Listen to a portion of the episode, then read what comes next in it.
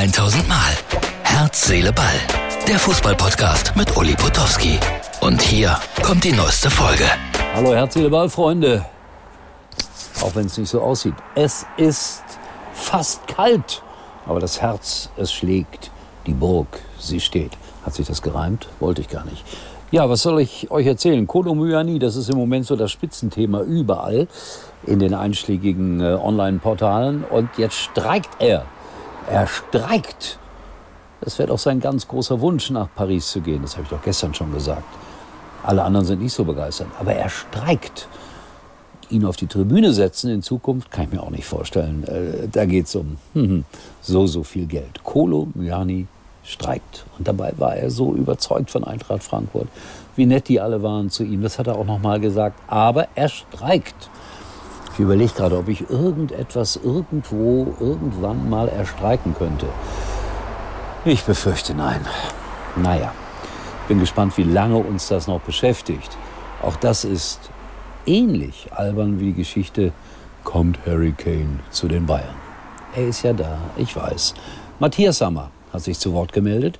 Und Matthias Sammer ist, wenn man so will, ein uralter Bekannter von mir. 1989, kurz nach Maueröffnung, war ich in Dresden, habe ihn porträtiert, habe ihn interviewt.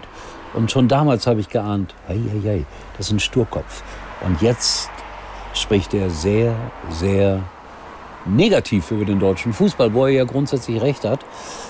Ob er nochmal Verantwortung übernehmen möchte, aber dann müssten wir eine ganz andere Spitze haben beim DFB.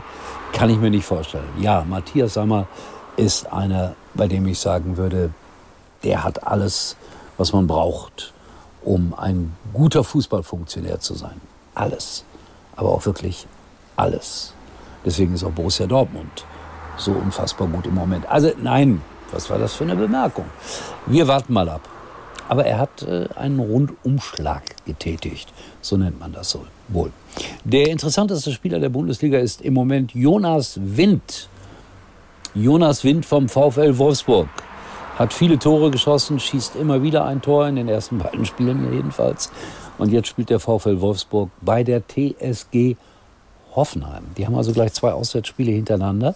Man stelle sich vor, sie gewinnen auch das. Dann sind sie nach drei Spielen ziemlich weit vorne und das, obwohl sie schon zwei Auswärtsspiele hatten.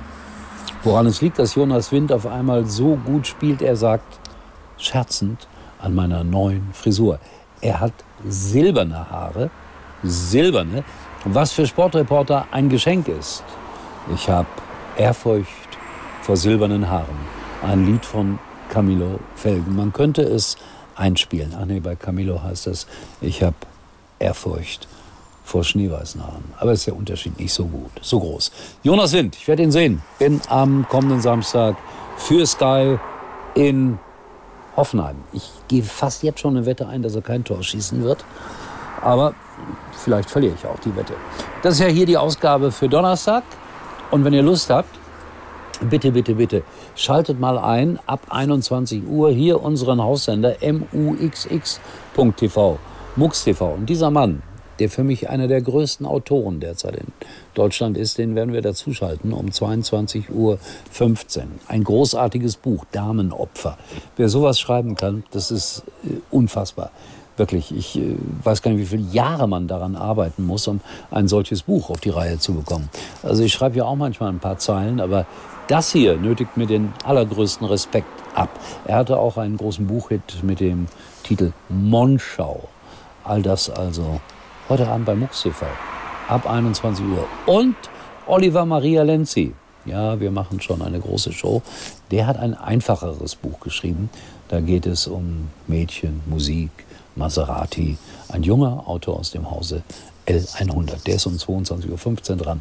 Dazwischen viele andere interessante Gesprächspartner. Bernd Schmellenkamp.